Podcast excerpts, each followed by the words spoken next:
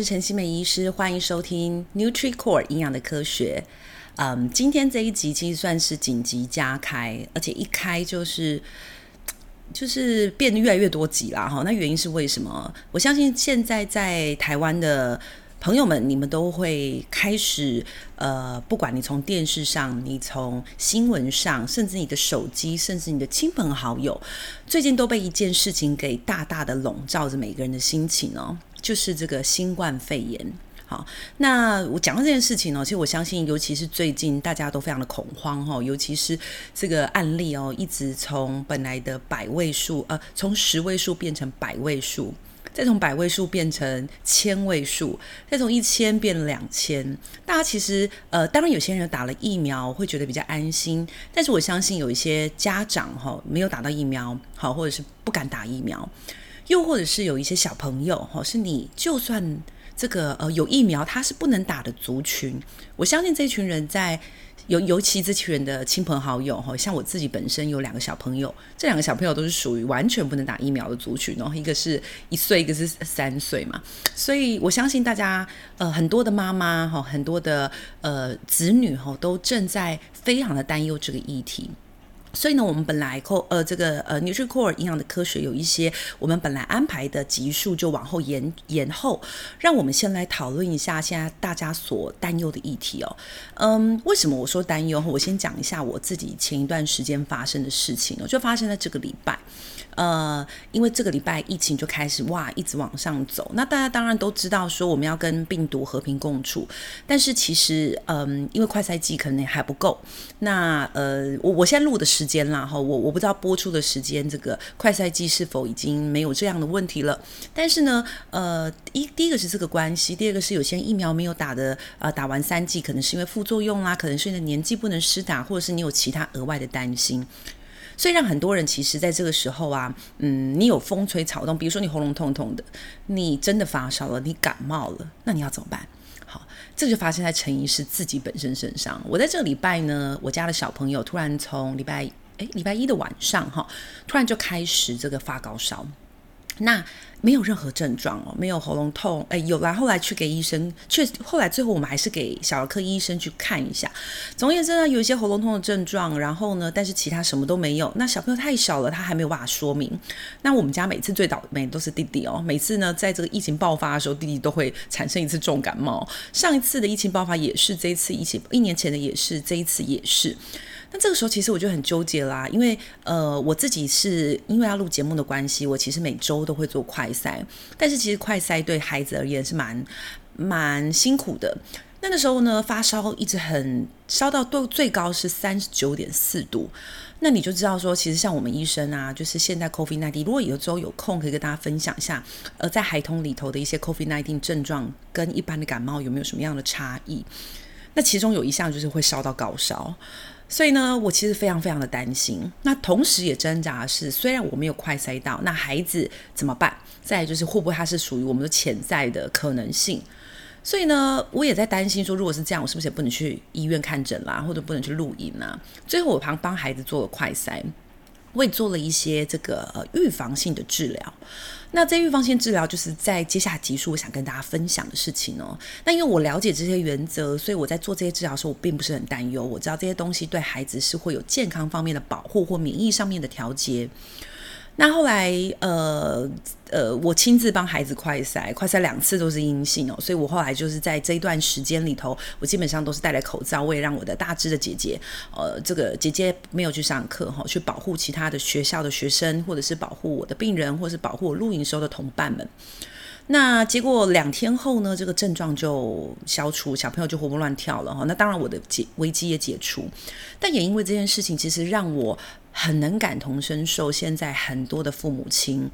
包括呢，我家姐姐已经上幼稚园了，在幼稚园的时候，其实很明显的接送幼稚园的娃娃车，小朋友人数也少了很多。所以我相信很多的爸爸妈妈在这个时间点，很多的有这个长辈的，在这个时间点都非常非常的害怕。尽管说我们与病毒共存，但这一群没有打疫苗的人呢，我们应该如何办？或者是这群没有打疫苗的人，我们在面对病毒的时候，我们该有怎么样的心理准备？所以，我们今天其实就想特别先聊一下这些。呃，这个跟 COVID-19 有关很多，我认为必备的常识。这些常识我尽量，因为它其实有带着很多的免疫学啦，很多的什么我们说 cytokine 啦、细胞激素啦，甚至很多的 microbiome，就是很多的细菌呐、肠道菌种平衡等等很学术的字。这些字会从我的这个录音的文的这个音档里头，我全部都不会提到，我会尽量的把它简化。那如果大家真的很有兴趣的话，我会分享它的一个呃。相关知识的这个国外的网站给大家，所以也希望说，那如果说你真的有很有兴趣的，你听完了，你有一个基本概念很好，还想知道更深的，就欢迎你直接从网站上看，会更加的清晰整个学术的学理的结构。那我今天的任务呢，陈医生的任务其实就是从除了我们现在所看的疫情的变化以外，我们能不能从自己的对于 COVID-19，对于我们的免疫的知识的了解更加的加深，或者是我们怎么从我现在身边、我的周边的所有的资源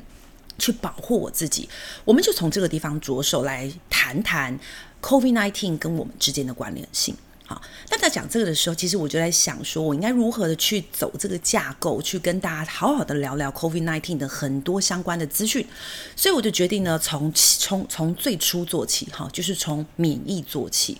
呃，大家每一集我都会设定一些小的内容跟一些你的可以的做法。所以如果大家有耐心，请帮我听到最后。那中间一定会带着一些基本知识哦，这些知识是必备的，否则你会很难去理解为什么我们会呃要叫你做这个做那个哈，饮食上怎么调整。生活上怎么调整？为什么要这么调整？好，那我们今天要先讲的是整个免疫的架构哦。呃，免疫的架构其实啊，我们身体当我相信大家都感冒过，大家也可能手上有过伤口，后有感染过哈，大家也有过一些小病小痛。那相信你都知道，这些小病小痛其实某种程度上是我们身体的免疫细胞在帮我们保护我们的身体不受到外在的病毒啦、细菌啦、霉菌的感染。那然而，这样子的一个真正的免疫流程，其实在每一种病毒跟细菌身上，我们都是一样的，身体都是一样的一个呃。一个反应模式哦，当然，因为 COVID-19 它会造成我们的先天免疫、后天免疫的失衡，因此导致它有非常严重的呃发炎症状啦，或者是过去我们看到它会造成肺部的很严重纤维化，甚至后遗症。但是这个原则是差不多的，所以我第一集想跟大家先分享，我是说这个跟 COVID-19 有关的第一集，我想跟大家分享的是先了解我们的免疫三步骤。好，其实我们身体的免疫呢，它是有分成三个阶层。第一个阶层呢，它其实叫做 mucosa immune system，什么意思呢？我们的黏膜组织会是第一层第一层碰到我们外在的病毒跟细菌的层。当它们碰到之后，我们身体就开始产生跟启动着我们身体接下来的。呃，免疫系统，第二个免疫系统叫做先天免疫系统，哈，就是呃，可能是我们的白血球、我们的嗜中性白血球、我们的吞噬细胞，哈，等等的一些免疫系统。再来就会是我们的后天免疫系统。什么叫后天免疫系统？比如我们的 T 细胞、B 细胞，例如我们现在打疫苗所呃帮我们去学习跟认识的就是这个后天免疫系统。那这三步其实它是一步接着一步，一步接着一步，也就是我们的黏膜组织是第一个防守墙。当第一个防守墙这个接触到之后，就开始启动第二个先天免疫系统的防守墙，再来就启动第三个步骤后天免疫系统的防守墙。所以我今天的第一集其实主主要要跟他聊的就是第一步防守墙，叫做呃黏膜系统，in 呃 mucosa immune system 哈，黏膜的免疫系统。我们身体其实哈，尤其像这个病毒，我相信大家都听过勤洗手、戴口罩。为什么要洗手？好，第一个你会揉眼睛，哈，你会揉鼻子。重点是很多的病毒就是从你的手上接触到食物，然后接触到你的嘴巴。也就是黏膜系统其实最大宗的有两个黏膜组织可以帮我们，好，不能讲帮哈，会害我们哈，把病毒带到我们的身体里。第一个其实就是我们直接从鼻子、口腔把这些病毒从鼻黏膜带进我们的肺部，然后产生了这个肺部的感染。第二个是从我们的嘴巴带进我们的肠道黏膜系统，所以呢，其实呢，黏膜免疫很重要的第一个环节是这两个地方好不好？哈，这两个地方好不好呢？我待会跟大家聊一下怎么做。但是你先知道一下这件事情，其实我们要讲的 mucosa immune system 包含了两个部分，第一个就是鼻腔的系统，呼吸道系统；第二个就是肠道系统，从嘴巴开始进去到食道，到肠胃道，到小肠，到大肠，哈，这整个过程。好，那接下来呢，我们要聊聊哈，为什么呢？我相信在有一些呃，最近大家其实尤其是 COVID-19 在台湾开始发现这个状态的时候，很多人就开始在寻求一些解方。你会在网络上看到很多的资讯，我相信可能有一些人听到一个资讯是说，吃益生菌可以帮助我们稳定我们的。就是好像有一种可以，嗯呃，好像对，反正总而言之，就是你会看到有些新闻说，或者是有一些文章说，益生菌好像对我们的肠道黏膜、对我们的新冠肺炎是有某种程度的关联。那这个关联是怎么来？哈，我今天其实没有跟大家推销任何的东西，所以大家不要紧张。我们今天最主要的目的是要跟大家讨论这些内容怎么来。你了解了，你就知道你怎么做。它绝对不是像一般我们在市面上说哦，只吃益生菌，不是哦。哈，好，那大家请仔细听。其实呢，为什么我们常会说黏膜组织从肠道调整起？哈，第一个我们发现到，尤其是这次的新冠肺炎，发现到一个现象是。我们身体其实很有趣，在我们不知道的情况下，我们身体的菌相哈会产生某种程度的联动。什么意思呢？我们就举这个肺部的免疫跟肠道做一个讨论。他们就发现说，我们内在好像有一种内在的影响因子哦。当肠道的 microbiome 就是肠道的菌相哈产产生怎么样的变化，它会联动到造成我们肺部的免疫产生不一样的变化。简而言之呢，如果我们讲的很白话，就是。我们的肠道健康，诶，肺部的免疫系统可能会变比较好。第二个呢是，其实我们我我现在会先把解也呃逻辑说完之后，再跟大家讲怎么去呃做生活上的应用哦。第二个是一个大家可能比较不知道的，在我们肠道，在我们的很多黏膜系统上面有一个东西叫做呃分泌型的 IgA。IgA 是一种抗体，这个抗体呢，特别在我们各种的呃呃黏膜组织上会有唾液啦、肠胃道啦，哦，它都会有这个所谓的 secretion 的 I IgA 分泌型的 IgA。因此呢，黏膜免疫，当我们今天去调整我们的肠道，我们去让我们的这个 secretion 就是分泌型 IgA 可以达到一种稳定，哈，其实它都同时是有一种呃，当等于说，好像帮我们的第一层防火墙做出了一个小小的。呃，防火屏障去保护我们，不会把这个联动层从免疫呃黏膜免疫进到先天免疫，再进到后天免疫。所以这个动作免黏膜的免疫，其实在这个里头是很重要的。那因为我其实希望都是用非常短的方式，让每一个人都用很少的时间就可以快速的了解这些观念哦。所以我马上就切到黏膜组织的这个防火墙，我们在生活上我们应该要做什么样的一个策略去开始呃。处理它、保护它、防护它。好的，第一件事情我们就提到的是，我们说的黏膜组织有两个，一个是鼻腔，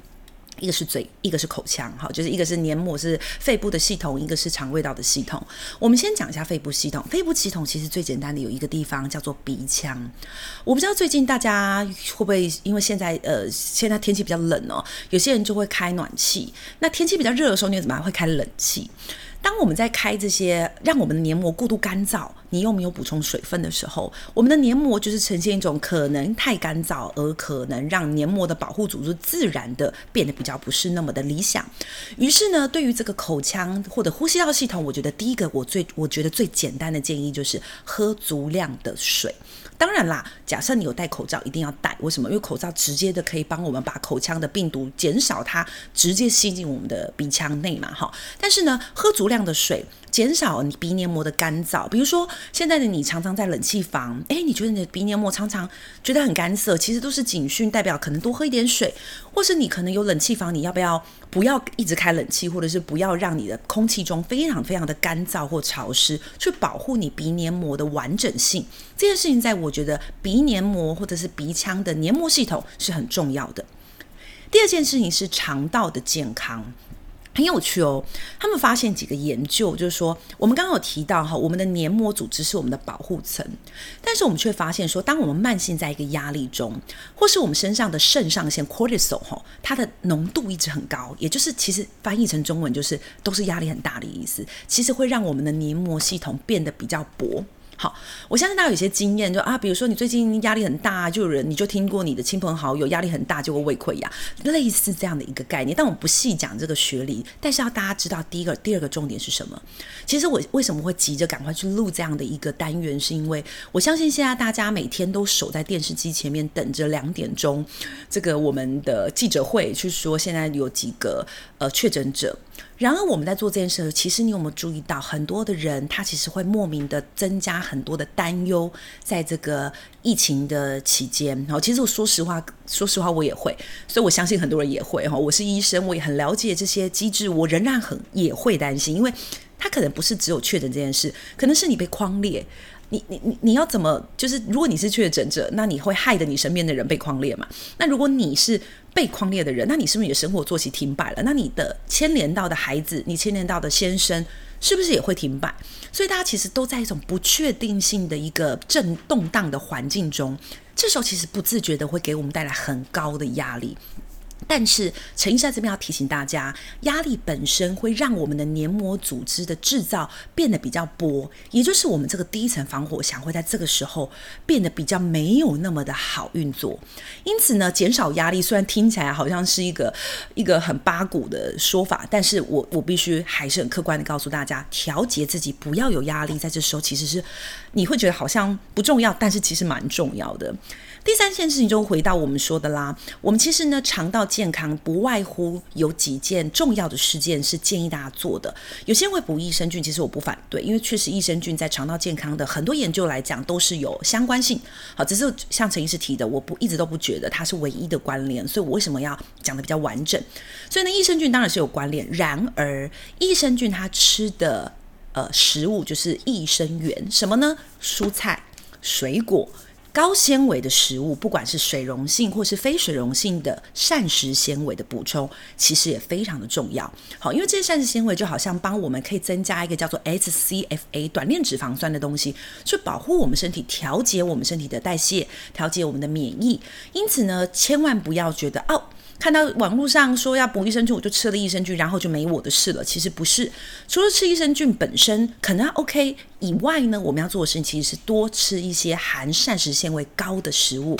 你可以从蔬菜补充，从菇类补充，从水果补充，从水溶性、非水溶性。你真的没有空，你就补充补充品，但我觉得都可以。记得这两件事要做好。但是另外呢，我们要知道黏膜组织其实它会因为很多外在因子而受到刺激，造成发炎。例如过敏的食物，那你没有做过过敏原没有关系的，你其实可以做的事情是减少发炎跟刺激性的食物，例如高油的食物，例如加工食物，例如精致食物，这些食物其实很容易让我们身体的肠道产生更高的进一步的负担，进而造成肠道的这个状态不是那么的稳定，然后就会影响到我们说的第一层黏膜保护层。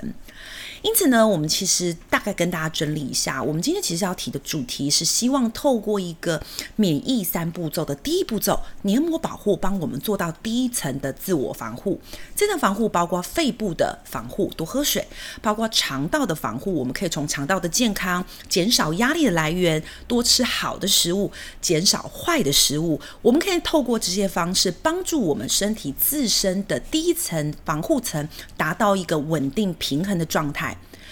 那也希望大家呢，因为接下来我还会涉及比较多的集数，在讨论哪些营养的食物，哪些食物的来源，营养补充品的来源，它可能在过去的文献里头也是有一些相关的好处。那我还是要跟大家重申，我们其实这个营养的科学，并不是希望大家只用这个方式。倘若今天你真的确诊了，倘若今天你怀疑了，你必须还是照着我们政府标准的走法去走完我们该做的隔离、该做的筛检、该做的药物投与。然而，在这个之前，我们讲了，在这个之前，减少你自己对于这个疾病因为不了解而造成的惶恐，增加我们自己可以做的事情，把控制权交回自己。相信大家，呃，也希望啦哈，大家在这个疫情节即将开始展开的过程中，能够。透过我们 NutriCore 营养的科学，得到更多安心的资讯，那呃，同时做西医传统的治疗，也同时做一点自我身体的调节。千万不要觉得这时候我在家里一直啃这个洋芋片哈，一直去吃咸酥鸡哈，然后这个担心疫情哈，你你你就做完全部，并不是哦哈。通过这样的单元，可以让大家更健康、更安心的面对现在大家每一个人都正在面对的社会议题——新冠肺炎。那 NutriCore 营养的科学，我会努力带带给大家相关资讯。我们下次见。